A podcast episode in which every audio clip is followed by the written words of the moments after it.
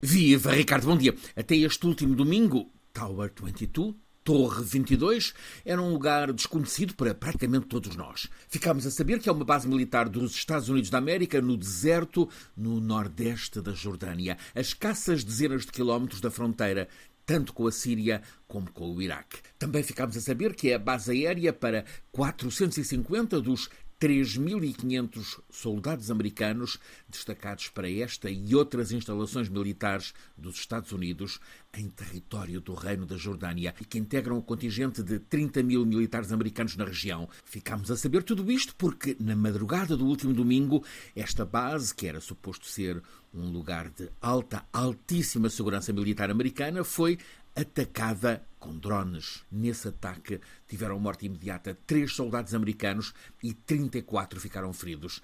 A vulnerabilidade desta base é simultaneamente uma surpresa e uma vulnerabilidade política para a administração Biden em ano eleitoral nos Estados Unidos. A oposição republicana, as vozes de Donald Trump, estão a questionar com insistência acutilante como é que, em época de alta tecnologia, o escudo anti-drones não detectou e neutralizou aqueles drones que viriam a matar três vidas americanas e a ferir 34. O presidente Biden reagiu de imediato diante de uma assembleia de campanha na Florida depois de pedir um minuto de silêncio em respeito pelos três militares mortos, Biden anunciou represália. Vamos responder a esse ataque de modo e no momento que já decidimos.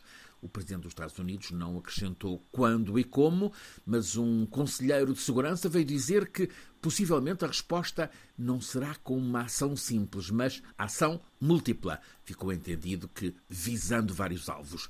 O ataque foi, entretanto, reivindicado por uma milícia resistência islâmica que se sabe ser pró-iraniana e que tem bases no Iraque. Logo após a reivindicação e o anúncio de represália, o governo iraniano, obediente aos ayatollahs, apareceu a declarar que não tem nada a ver com aquele ataque ou com o grupo que o desencadeou, e que o justificou como forma de apoio à nação palestiniana. O porta-voz de Teherão fez questão de acrescentar que a República Islâmica do Irão deseja que não se agravem os conflitos já instalados na região. Entra aqui o que analistas políticos e militares junto da Casa Branca e do Congresso dos Estados Unidos estão a classificar como uma das mais complexas e potencialmente arriscadas decisões do presidente Biden. A América vai retaliar sobre essas milícias pró-iranianas em bases de lançamento de mísseis e drones situadas na Síria ou no Iraque, ou vai decidir o ataque sobre posições em território do Irão. A questão crítica que está a ser ponderada nas análises é a de saber se, no quadro de um ano de campanha eleitoral, em que interessa a Biden mostrar determinação e músculo, mas também liderança equilibrada, sensata, saber se com este enquadramento Biden arrisca decidir um ataque direto sobre o território do Irão.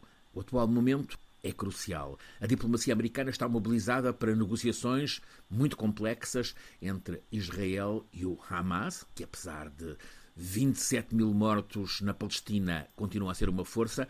Negociações para cessar fogo em Gaza, libertação de reféns e a tentativa de criação de bases para uma solução estável, duradoura na região. É uma missão quase impossível enquanto Netanyahu estiver à frente de um governo em que 13 dos ministros defendem que Gaza deve passar a ser terra para colonos israelitas. Conseguir o acordo de paz entre Israel e a Palestina, esse sim seria o grande trunfo e triunfo de Biden e um duro golpe para o Irão.